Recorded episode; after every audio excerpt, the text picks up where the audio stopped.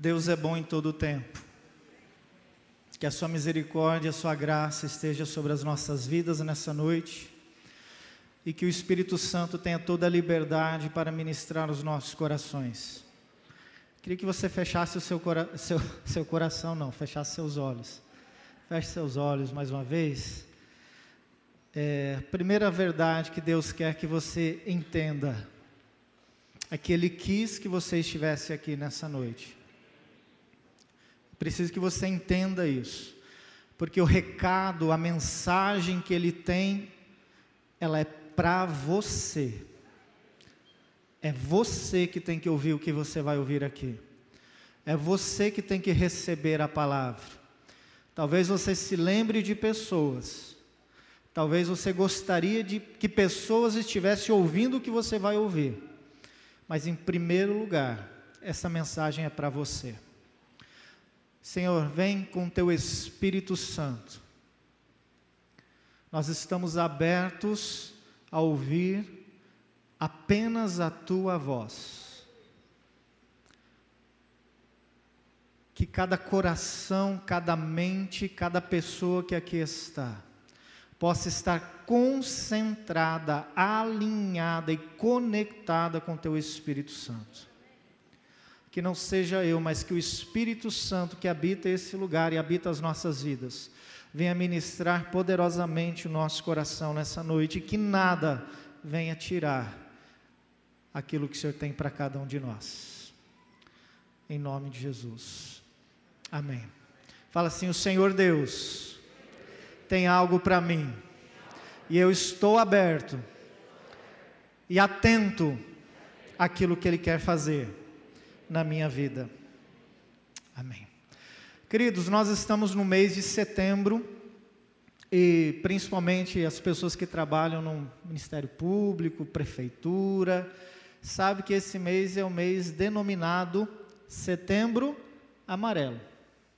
E o que que nós, e o que que, por que setembro amarelo? Porque é um mês que é focado, que é destinado para nós realizarmos a prevenção de suicídio, tá? Setembro Amarelo começou em 2015 aqui no Brasil e é um mês que realmente tem se falado muito, tem tem despertado a sociedade para que possa olhar com mais carinho, com mais atenção sobre essa realidade, onde nosso país é, é, é, muito sério, é muito grande o número de pessoas que cometem suicídio. Cada por dia são em torno de 32 pessoas que se suicidam apenas no Brasil. Causa de suicídio é, é muito alta aqui. Morrem mais pessoas de suicídio do que de, de HIV, para vocês terem uma ideia. Do, é, de febre amarela. Então, assim, muitos jovens, muitas pessoas, muitos adultos, principalmente nesse período de pandemia, muitas pessoas elas estão perturbadas, elas estão com dificuldades de lidar com as adversidades, com os problemas financeiros, é, crises na família, crises no casamento, enfim, motivo é que não falta, né? Mas o importante é nós entendermos que Deus quer trazer cura e restauração. Deus quer trazer vida para todos nós, amém? Então, assim, é importante nós abordarmos esse assunto, porque é, eu creio, irmãos, que muitas pessoas elas são assediadas, elas são tentadas, em algumas circunstâncias, a cometer suicídio, ou pelo menos pensar em morrer, ou como morrer, planejar a sua morte. Um eu não vou fazer isso porque eu não quero expor aqui, mas eu acredito que aqui pelo menos 30% das pessoas que estão já pensou um dia em tirar a sua vida. Já pensou em desistir. Pensou em abandonar a sua fé. Pensou que morrer talvez seria a solução. E nós sabemos que a morte, ela não é a solução para os problemas que na verdade ela não traz a solução, ela é um recurso extremo para a pessoa fugir do problema, né? Mas na verdade, toda pessoa que está pensando em suicídio ou que tenta suicídio, ela quer ma matar algo dentro dela. Ela quer matar a solidão, ela quer matar a ansiedade, ela quer matar a, as carências que ela tem, ela quer matar a angústia que ela sente, ela quer matar a infelicidade que ela está vivendo na sua família, com seus pais, ela quer matar alguma coisa. E nós precisamos entender em Deus que quando nós vamos até Deus, quando nós é, é, nos dirigimos ao Senhor com as nossas angústias, com as nossas enfermidades, com as nossas dores, com os nossos fardos, Ele nos alivia, Ele cura o nosso coração, Ele restaura as nossas vidas. Jesus disse: Vós que estáis cansados, sobrecarregados, eu vos aliviarei. Então o Senhor tem alívio para todos nós, amém?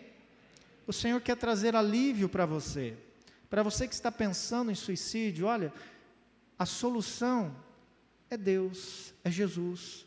Ele quer te ajudar, Ele quer te dar uma nova perspectiva, Ele quer te mostrar um, algo novo, Ele quer te dar um horizonte, uma, uma direção nova para que você resolva os problemas e não é, seja contaminado por esses problemas.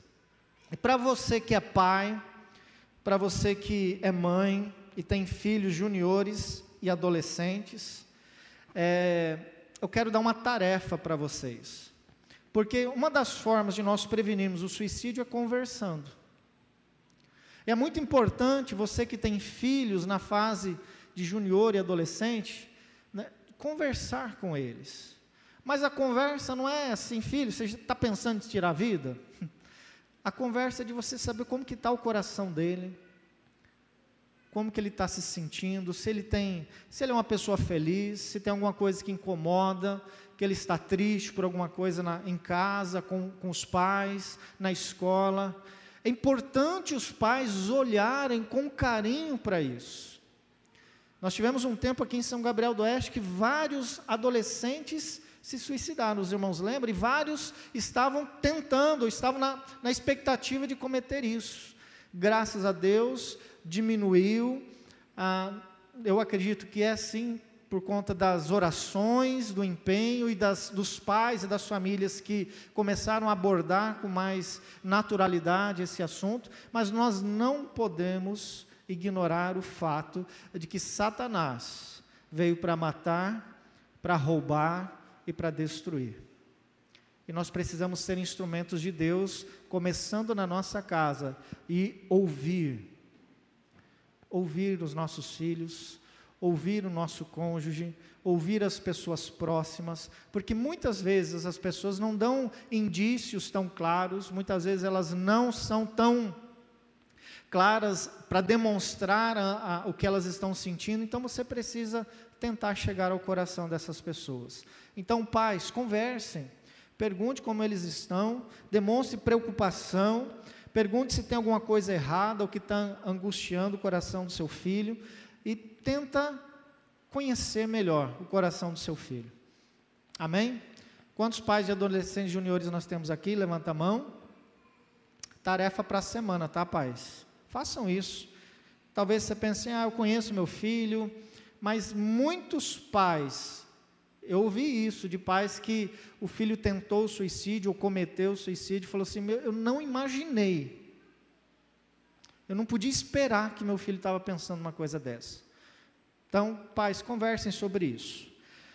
Ok, a palavra de hoje, ela, ela não é nessa, é nessa linha de suicídio, mas eu quero abordar o tema suicídio espiritual. Ok? Não necessariamente uma morte física, mas a morte espiritual que todos nós, como cristãos, que conhecemos o Evangelho, que conhecemos a palavra de Deus, estamos sujeitos.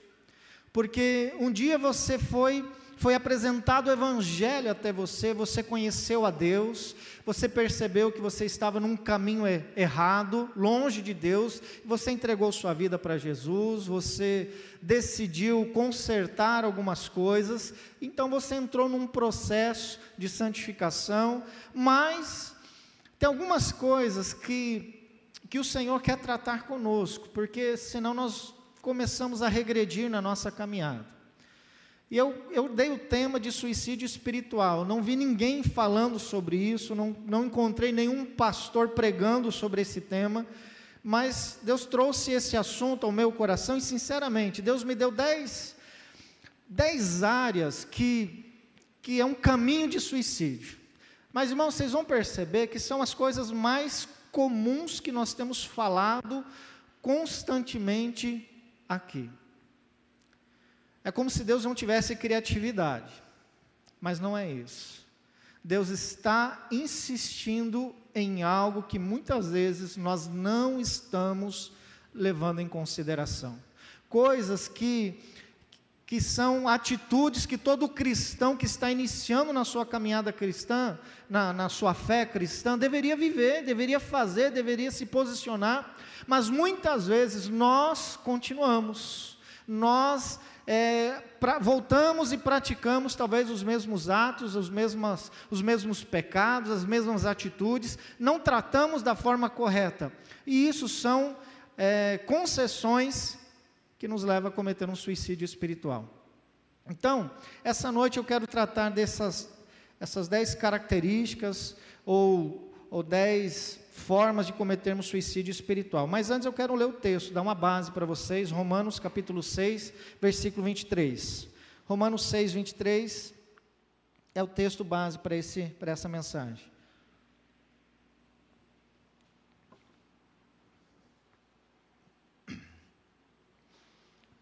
Novo Testamento.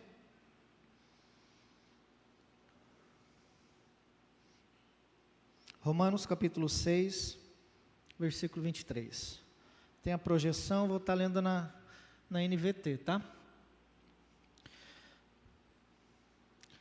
Pois o salário do pecado é a morte, mas a dádiva de Deus é a vida eterna em Cristo Jesus, nosso Senhor. gostaria que a igreja lesse esse texto que está sendo projetado. Vamos ler juntos?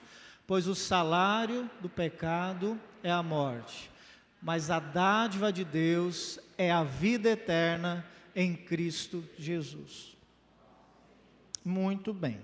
O salário do pecado é a morte. Quando nós falamos de salário, nós estamos falando de uma recompensa, de uma consequência. Todo mundo trabalha por um salário.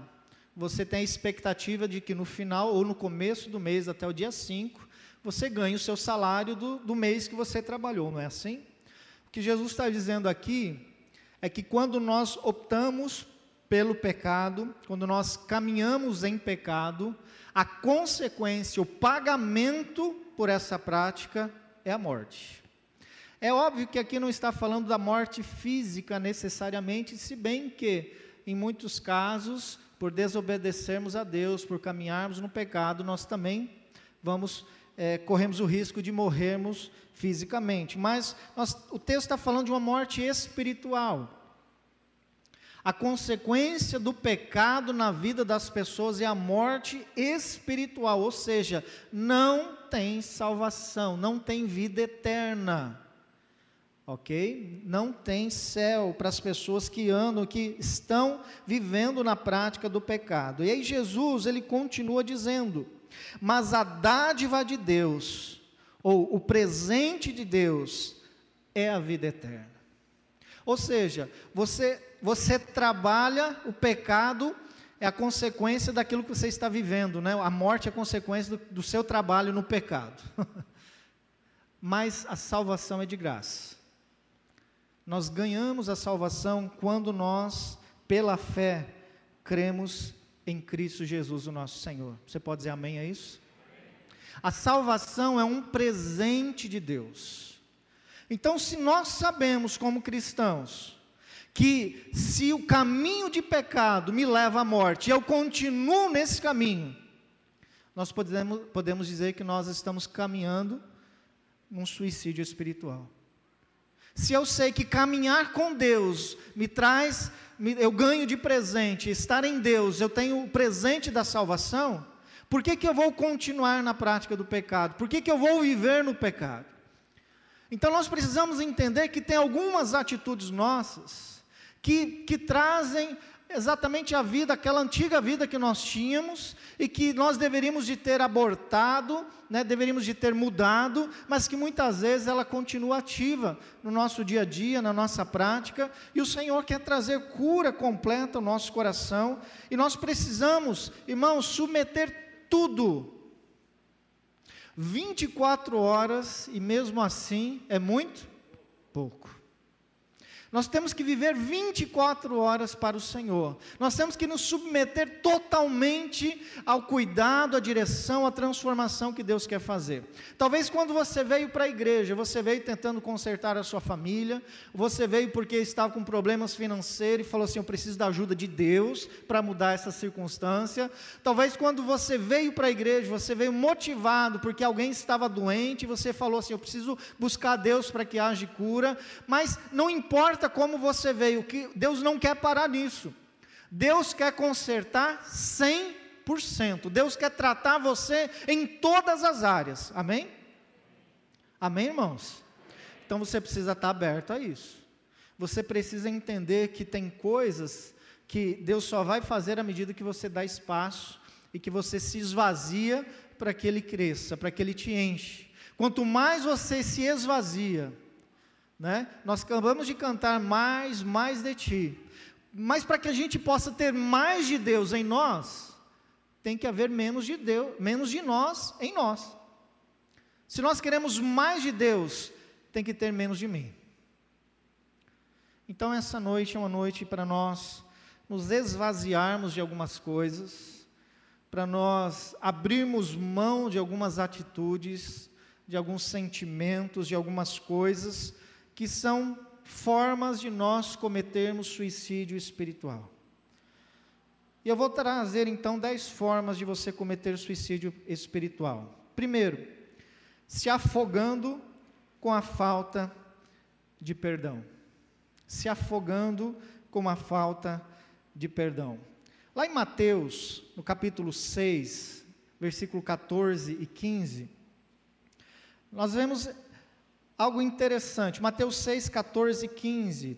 Talvez vai ter a projeção aí, você pode acompanhar a leitura. Não vou demorar muito, porque senão nós vamos passar do tempo aqui. Lá diz assim: Seu Pai Celestial os perdoará se perdoarem aqueles que pecaram contra vocês. Mas, se vocês se recusarem a perdoar os outros, seu Pai não perdoará os seus pecados. Agora vamos pensar aqui, irmãos. A salvação, ela é fruto da nossa fé e do nosso arrependimento. Quando nós confessamos os nossos pecados, nós somos perdoados por Deus.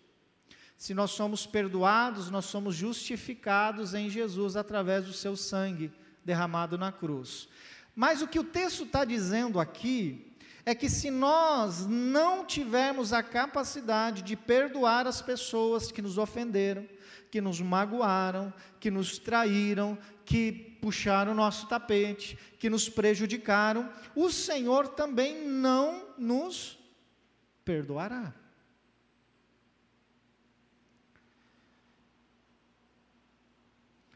Então, o coração, que muitas vezes nós temos um coração duro, incapaz de liberar perdão, porque nós queremos o perdão de Deus pelos erros que nós cometemos, e são muitos.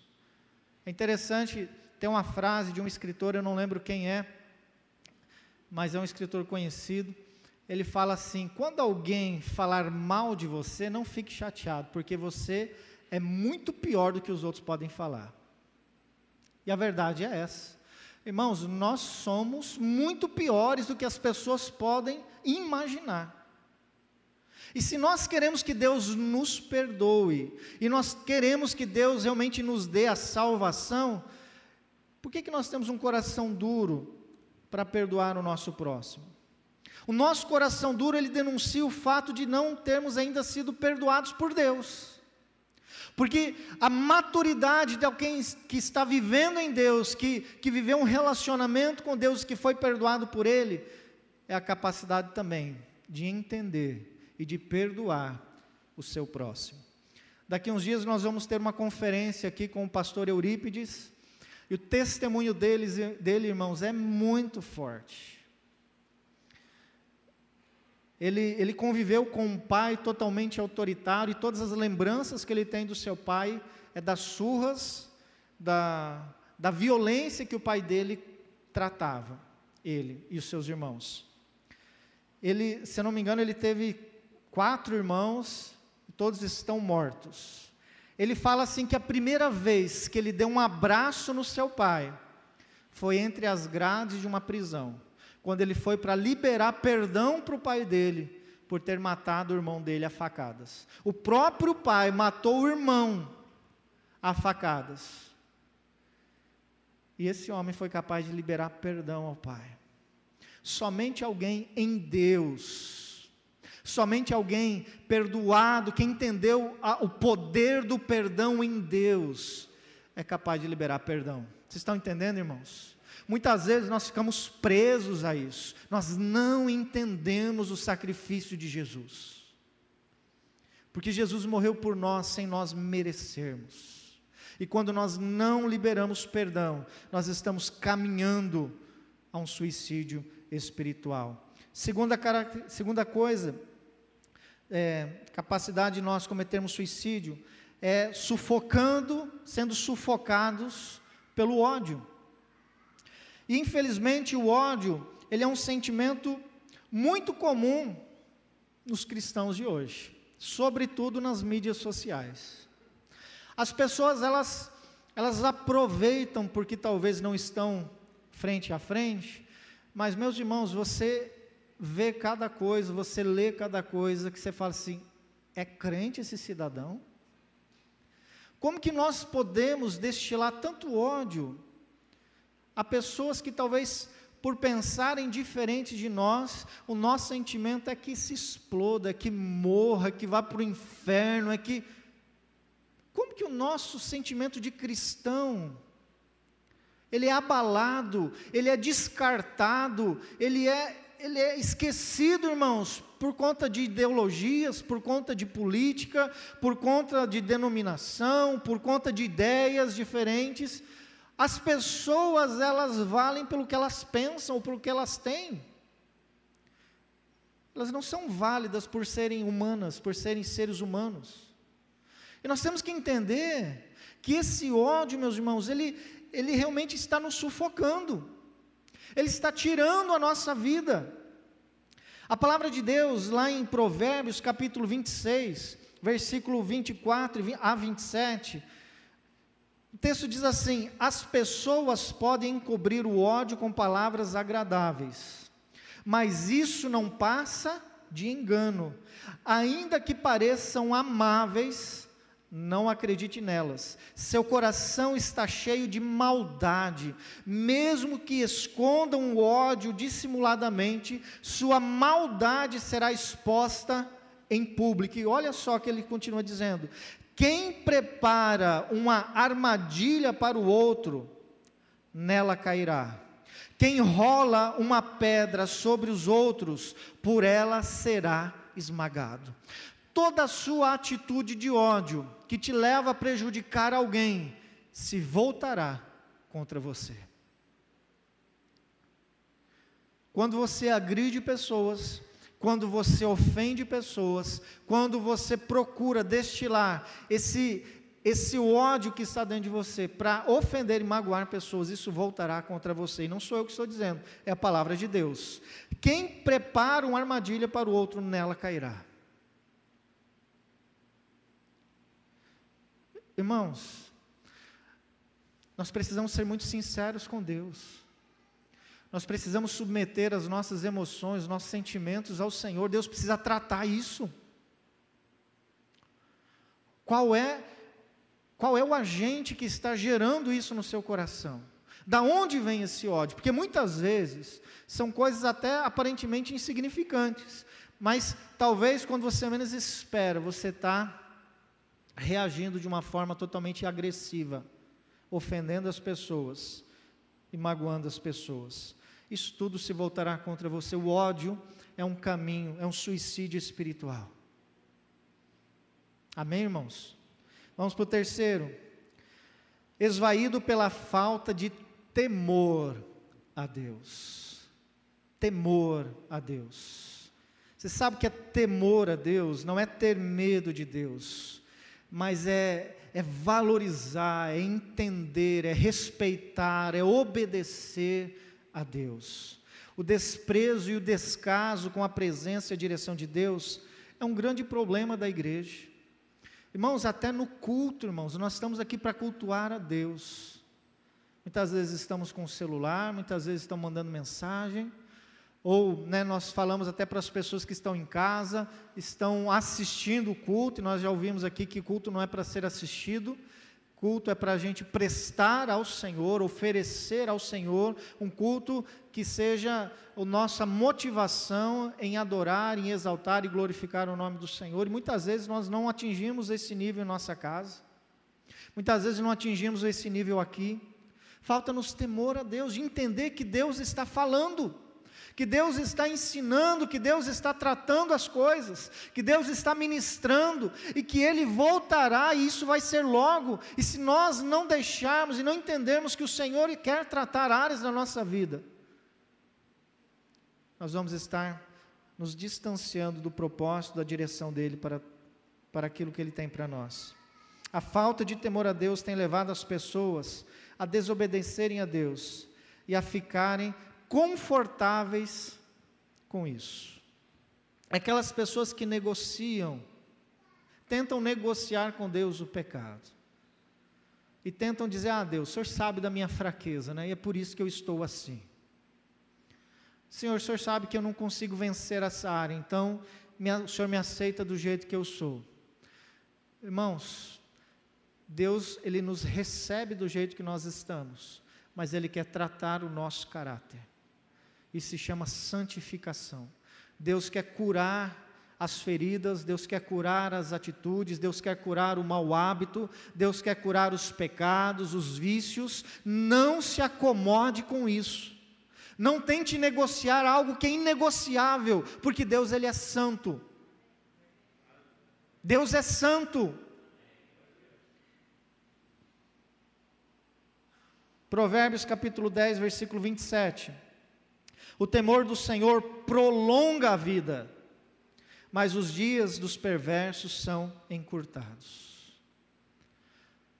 Então, a falta de temor é caminho para o suicídio, mas o temor do Senhor prolonga. Quer viver bastante? Tema o Senhor, obedeça, coloque em prática, coloque, execute aquilo que o Senhor tem te orientado. Quarto, envenenado pela, por mágoas e por amarguras, e esse é um veneno fatal. Mágoas e amarguras são venenos que têm matado, adoecido as pessoas fisicamente, emocionalmente e espiritualmente. As pessoas elas estão morrendo. Lá em Hebreus capítulo 12, versículo 15, nós lemos: Cuidem uns dos outros para que nenhum de vocês deixe de experimentar a graça de Deus. Fiquem atentos para que não brote nenhuma raiz venenosa de amargura que causa perturbação, contaminando muitos. A amargura ela não é só nociva para nós, mas ela acaba sendo nociva para os outros, ela contamina outros. Pessoas amarguradas, elas se encontram, elas acabam trocando de veneno, manipulando os venenos, né? Se a amargura é um veneno, e elas não tratam isso, elas simplesmente ficam lambendo as feridas. Deus quer tratar essas amarguras, Deus quer tirar essa dor, Deus quer tirar esse sentimento que está matando você, só que muitas vezes você faz questão de manter você não quer tocar, porque isso transforma você em uma pessoa em evidência.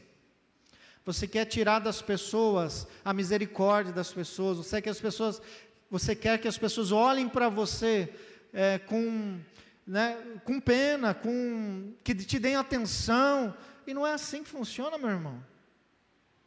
Talvez você está carregando a amargura de, de pessoas aí que não, nem se lembram mais do que aconteceu, de irmãos, e aí não resolve, aí você faz um monte de coisa, né? Você para de conversar com a pessoa, você vira, vira a cara de lado, senta longe, deixa, se exclui do WhatsApp, ou exclui a pessoa do grupo, da família, e a gente vai tomando umas atitudes por não lidar da forma correta com as amarguras, nós não tratamos. Meus irmãos, as pessoas, eu tenho percebido que as pessoas estão andando amarguradas, elas têm a vida em Jesus, mas estão vivendo amargura.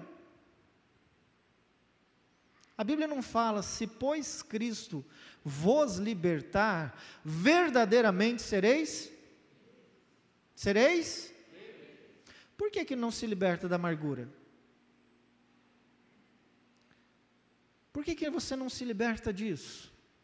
Por que, que você continua querendo ter, né, receber algo dessa, dessa, desse veneno que está adoecendo você e as pessoas à sua volta? Você está se suicidando, você está morrendo emocionalmente. Pessoas amarguradas, elas estão doentes fisicamente, emocionalmente e espiritualmente. É suicídio. Em quinto, desnutrido por não se alimentar com a palavra de Deus.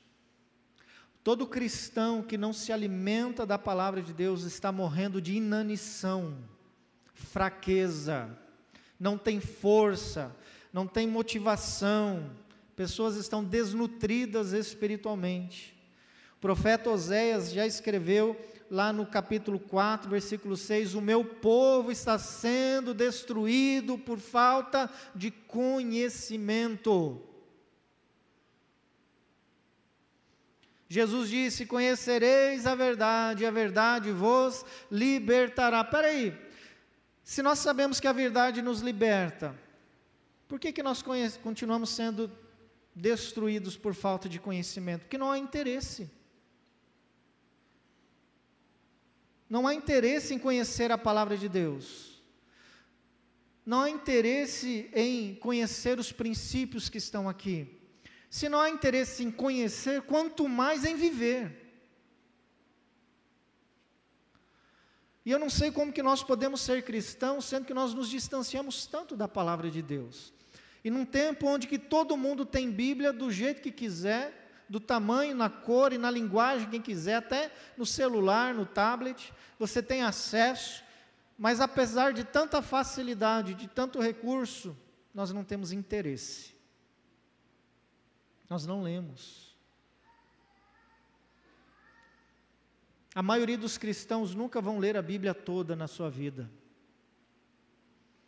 A maioria que eu digo, 80% provavelmente, nunca vão ler, porque não tem interesse em conhecer a palavra de Deus. E aí, Satanás, ele vai até Jesus depois de 40 dias e 40 noites sendo tentado ele estava em jejum e ele foi tentado por Satanás, e a primeira tentação é com pães, lembra? Transforma as pedras em pães. E, e Jesus olha para Satanás e fala: Não só de pão viverá o homem, mas de toda palavra que procede, que sai da boca de Deus.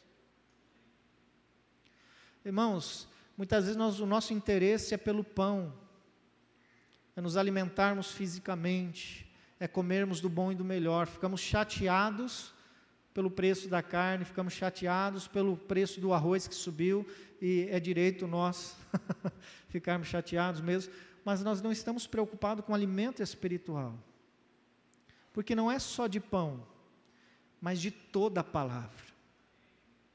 De toda a palavra. Como que nós vamos vencer as tentações, irmãos?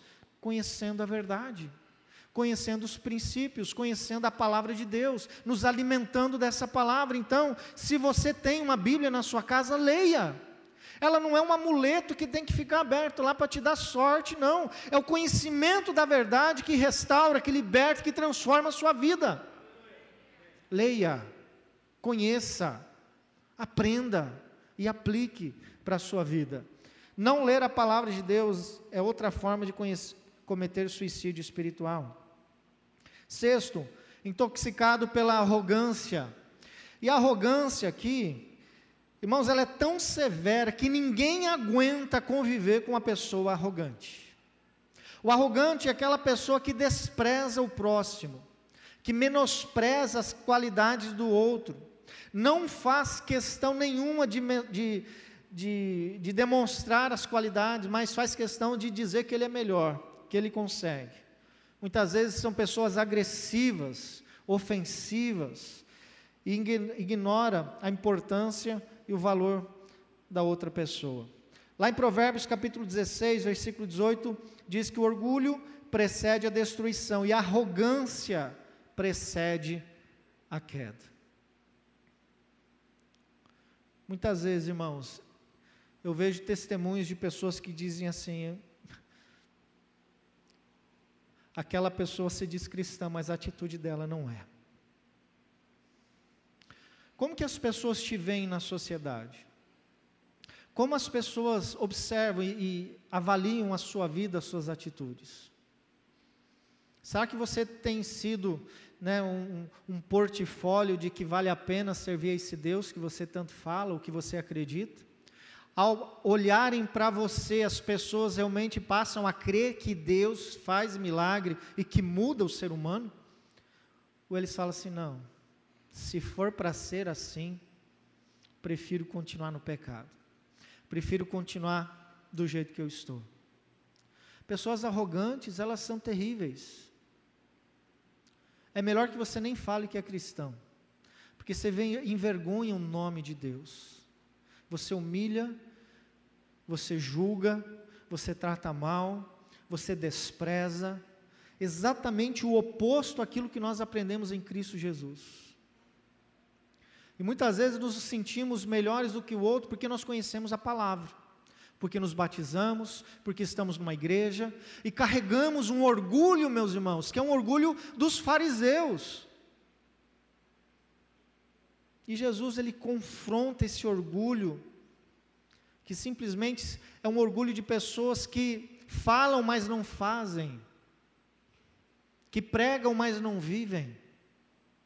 E Jesus confronta e chama de sepulcros caiados, de raça de víboras. A arrogância é terrível.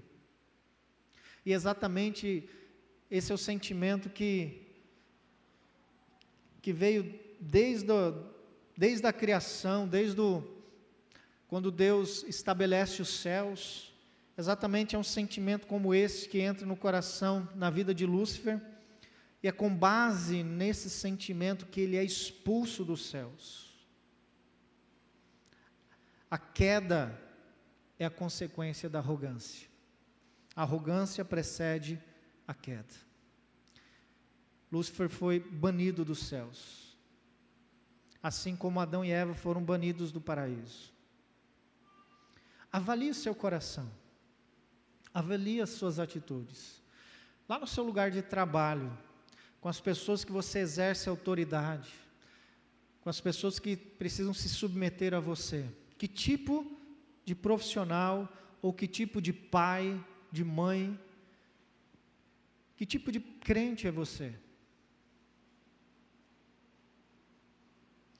Sétimo lugar,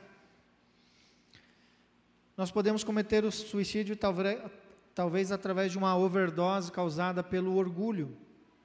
E aqui eu quero falar de um orgulho diferente um pouco da visão da arrogância, mas o orgulho das pessoas que não admitem a sua dor, que não admitem os seus sentimentos, né? não admite que ama, ou que sente falta de algo, ou que está necessitando de alguma coisa, não aceita ajuda, não quer ajuda, está fechado. O problema do orgulhoso é que ele não, não sai da negação. E ele fala que está bem, ele fala que está tudo certo, ele sempre tem um sorriso, mas na verdade dentro dele não está bem. O orgulho está anestesiando, está iludindo a pessoa. E ela cria então suas próprias ilusões, e com base nessas ilusões, essa pessoa está indo a caminho da desgraça. O orgulhoso ele não recebe ajuda. O orgulhoso ele não aceita ajuda e não aceita que está errado.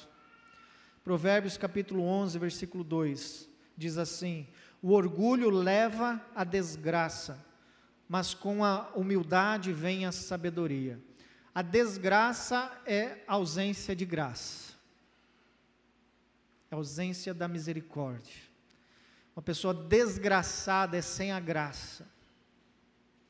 E meus irmãos, tudo que nós precisamos é da graça de Deus, sermos agraciados com o amor de Deus.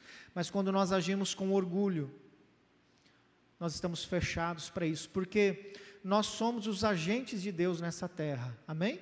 Deus faz a obra dele através da sua igreja, e muitas vezes nós estamos fechados para isso, não aceitamos um conselho, não aceitamos uma orientação, não aceitamos que estamos errados, não admitimos as nossas falhas, como que nós vamos ser tratados? Como que você quer ser tratado se você não recebe nada de ninguém? Quem a pessoa pensa que é para vir falar as coisas para mim? Quem você pensa que é? Quem você pensa que é para não aceitar o conselho de alguém? Qual é a sua dificuldade? Qual é o que, que Deus te deu que as pessoas não têm? O que, as, que Deus deu às pessoas que você não tenha? Nós não somos melhores do que ninguém, exatamente por isso. Porque nós somos humanos e somos falhos, nós podemos ajudar uns aos outros, não somos perfeitos. Nós podemos caminhar juntos e ajudar juntos e aliviar a carga uns dos outros e chorar juntos, e interceder uns pelos outros. Irmãos, isso é igreja. Por que, que se fecha? Por que está fechado para isso? Não admitindo, não recebendo.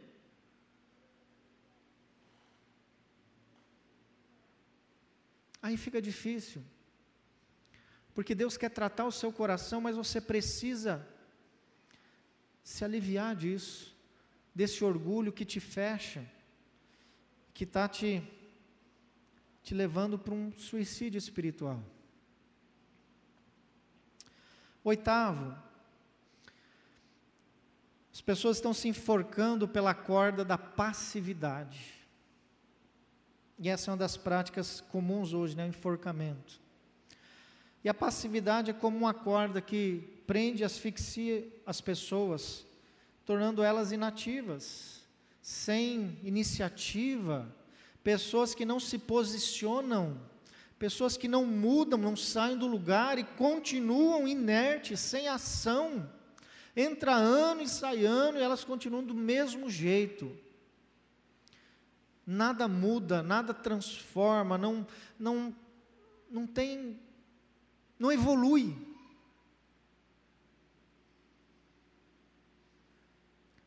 Essa é uma inércia, irmãos, que é maligna. Porque as pessoas elas estão sendo é, por Deus tratadas diariamente, e a palavra de Deus tem sido derramada, e Deus tem, tem falado com, com a sua igreja, Deus tem falado com o seu povo, e muitas vezes nós ficamos nessa passividade, achando que é para os outros, e não para nós. E nós não mudamos, continuamos aí a nossa vida inteira tendo as mesmas atitudes. E aí nós entendemos o que está lá em Provérbios capítulo 24, versículo 10. Lá diz assim, Provérbios 24, 10: Se você vacilar no momento da dificuldade, sua força será pequena. Na versão Almeida Revista e Atualizada diz assim: se, a tu, se te mostrar fraco no dia da angústia, a tua força é pequena. Meus irmãos, nós precisamos nos posicionar. O problema não é o diabo, é a sua falta de motivação em querer viver os propósitos de Deus. O problema não é Satanás na sua casa. É você que não quer mudar a sua vida. É você que não sai do lugar em que você está. É você que não se posiciona em Deus. É que você que não inicia um, um período de oração, de santificação, de busca por Deus, porque isso dá trabalho. E aí você se torna o crente seis horas, né? A esposa vai para a igreja, o esposo vai para a igreja e fala seis horas por mim lá. Seis horas porque eu vou ficar em casa. Deus quer transformar todos nós, mas você precisa sair dessa passividade. e está te levando ao suicídio espiritual. O cristão passivo e fraco, ele é inconstante. Ele não tem continuidade. Caminhando e está terminando meu tempo.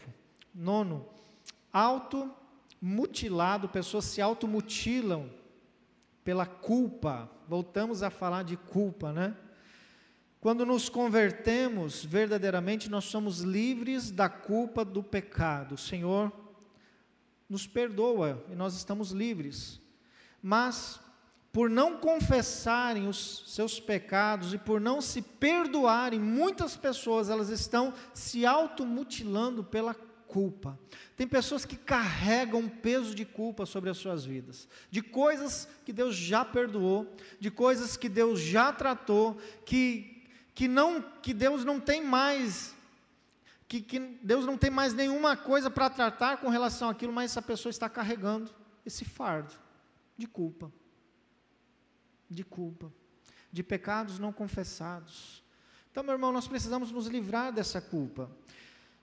Davi, lá em Salmos capítulo 32, capítulo 32, versículo 1 a 4, ele fala exatamente como é uma vida de culpa, como é carregar isso.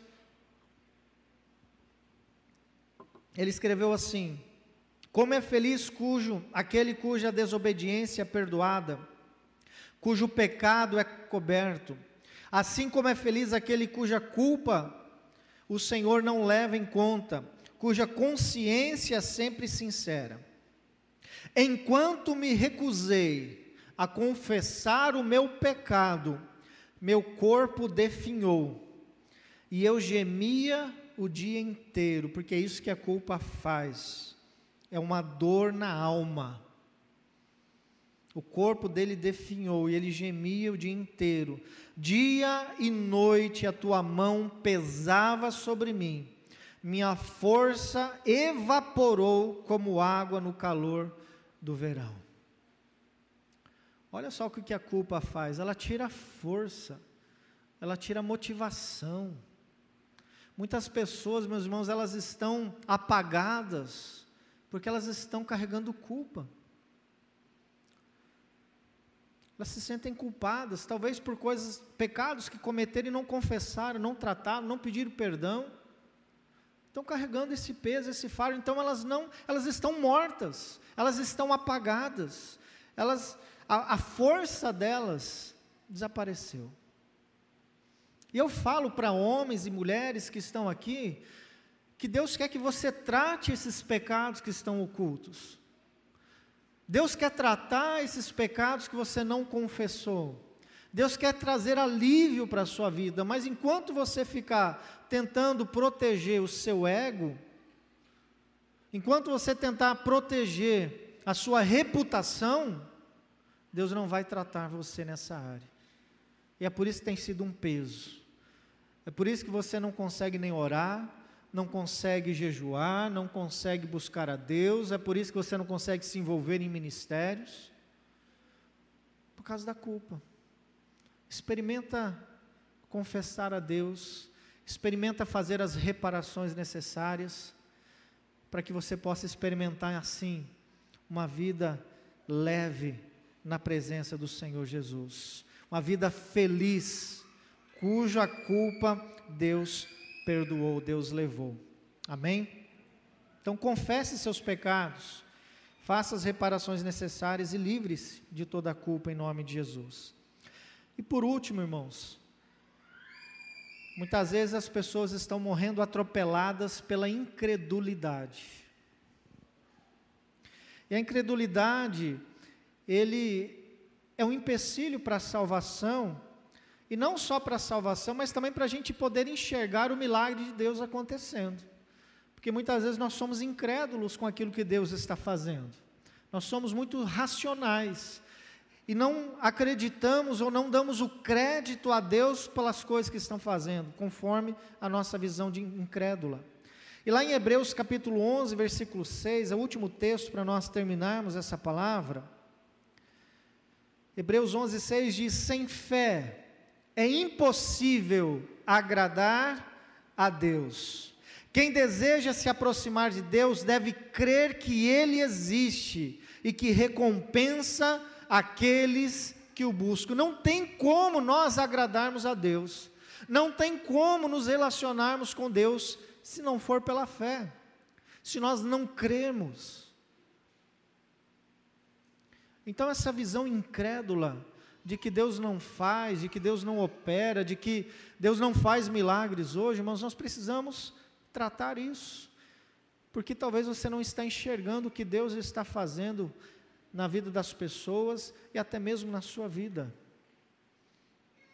A incredulidade é outra forma de nós cometermos suicídio espiritual. Como podemos prevenir então o suicídio? Jesus disse que ele veio para dar vida e vida abundante, vida que satisfaz. Então a prevenção do suicídio espiritual vem de um relacionamento com Jesus Cristo vem da nossa entrega. Então, em primeiro lugar, preste atenção, você precisa reconhecer os seus erros, os seus pecados e se arrepender.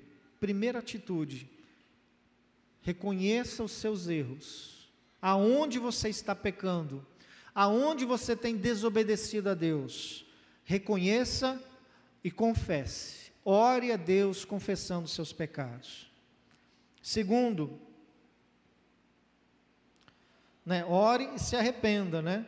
Confesse e entregue cada um desses pecados, desses sentimentos que nós falamos aqui, dessas atitudes que nós mencionamos aqui, pecaminosas, e entregue para Deus, para Cristo Jesus. Você precisa tirar isso. E isso, meus irmãos, é, é, é, por isso que muitas vezes nós falamos assim: você que quer orar, que quer entregar a sua vida para Jesus, vem aqui à frente, porque muitas vezes é algo que precisa ser algo prático, uma atitude prática, para que a gente possa realmente ter essa convicção de que nós entregamos. Entende? É uma atitude, é um posicionamento que te leva a entregar algo. Então você precisa entregar essa culpa, você precisa entregar esses ressentimentos você precisa entregar essas atitudes pecaminosas para Jesus Cristo. Você não precisa carregar mais isso. E por último, desenvolva um relacionamento diário com Cristo através da oração e da leitura da palavra de Deus. É só isso, pastor? É isso mesmo, irmãos. É simples assim. É simples assim. Você precisa de um relacionamento com Jesus. E isso é uma coisa que ninguém pode te dar. Isso é uma coisa que você constrói, que você vai edificando em Jesus, um relacionamento com Ele. E qual que é o segredo para orar? É conversar, é fechar seus olhos, é, é, chegar na presença de Deus e conversar com Ele. Qual que é o segredo para ler a Bíblia? É abrir a sua Bíblia, meu irmão, e começar a ler. Fala, Deus, fala comigo nessa palavra, me dá Irmãos, é, é fazendo. É fazendo. Então, estou falando aqui de coisas, as coisas mais simples que a gente fala na classe de novos membros para aqueles que vão que estão começando na vida cristã, mas são práticas que os cristãos mais experientes muitas vezes não têm. E aí estão chateados, estão murmurando porque as coisas não mudam, porque a vida dele não sai do lugar, porque o casamento não melhora, porque a vida financeira continua, porque é a base da nossa fé cristã. E nós não colocamos em prática, carregamos um peso de fardo, de sentimentos e ressentimentos, e não descansamos em Deus. Você está se matando, você está cometendo um suicídio espiritual mas o Senhor veio para te dar vida e vida abundante. Então, essa é uma noite de nós colocarmos para Deus essas questões. Eu gostaria que você fechasse seus olhos.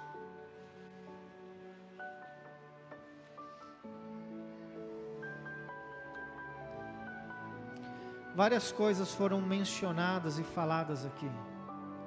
E como eu falei, o Senhor te trouxe aqui nessa noite porque mais uma vez Ele vem tratar sobre áreas e atitudes que ele já ministrou na sua vida, que ele já falou, ele já tentou consertar, mas que talvez ainda não mudou. Talvez tem áreas que você continua falhando e cometendo os mesmos erros, e isso está matando você. E a sua atitude nessa noite é de reconhecer quais áreas são, quais atitudes que você tem tomado que está te levando ao suicídio espiritual. Reconhecer os seus erros, se humilhar na presença de Deus, pedir perdão e começar novamente buscar um relacionamento profundo com Ele. Então faça isso nesse momento. Fale para Deus que você tem sido orgulhoso, você não está aberto à ajuda, muitas vezes você tem sido arrogante com as pessoas, tem ofendido as pessoas. Fala para Deus, talvez o seu, seu coração está cheio de ódio.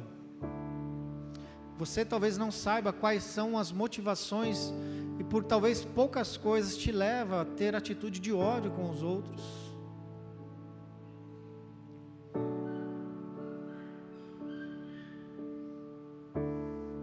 Talvez você tenha sido passivo. Nada muda. Você tem ouvido mensagens e mensagens, mas a sua vida não mudou porque você não se posicionou. O que precisa acontecer?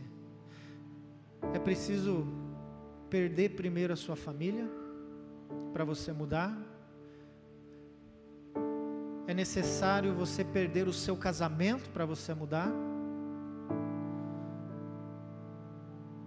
É depois que você for demitido que você vai mudar?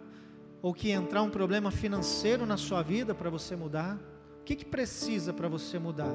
O Senhor está trazendo direcionamento para que não chegue, para que não aconteça aquilo que Satanás quer fazer na sua vida. Mas se para o seu crescimento, algumas coisas precisam acontecer. Deus vai permitir, porque Ele te ama. Porque Ele quer trazer conserto. Porque Ele quer te trazer para perto dEle. E infelizmente tem pessoas que só vêm para Deus quando Ele vê o casamento dele acabando. Porque a esposa fala, e ela conversa, e ela orienta, e ela reclama, e nada muda. Quando ela fala, chega Aí o marido vem correndo: Pastor, me ajuda aí. Eu quero Deus na minha vida. Ou a esposa vem: Pastores, ajuda nós aí, porque nós queremos, nosso casamento está acabando. Que bom que vem. Que bom que vem. Mas tanto sofrimento, tanta dor, sendo que não necessita disso. Deus quer que você tenha uma vida abençoada, uma vida feliz.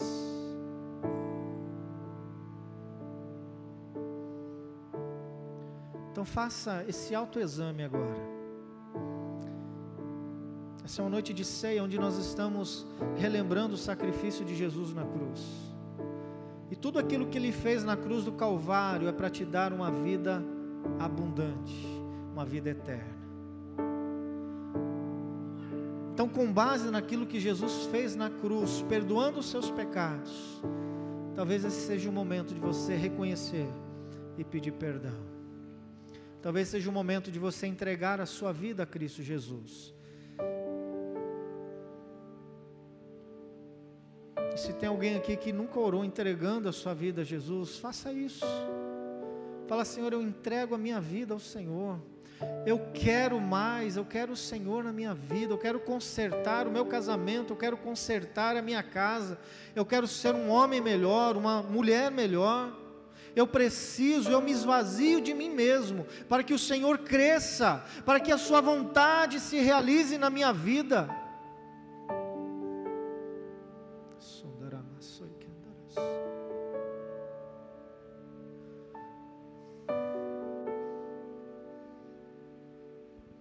talvez seja a última oportunidade que você tem.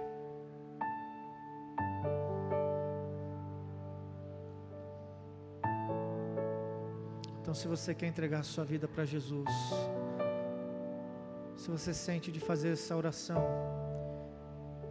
faça essa oração, faça comigo, Senhor Jesus, eu entrego a minha vida ao Senhor. Eu reconheço Jesus Cristo como Senhor e Salvador. E eu te aceito como Senhor da minha vida.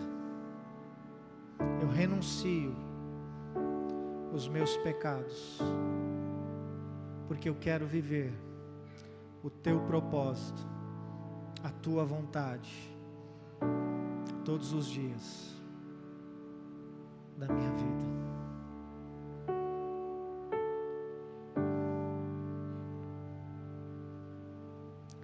Essa simples oração é uma oração de entrega. É uma oração onde você convidou Jesus Cristo para habitar no seu coração. Quantos fizeram essa oração nessa noite? Faz um sinal com a sua mão. Pela primeira vez.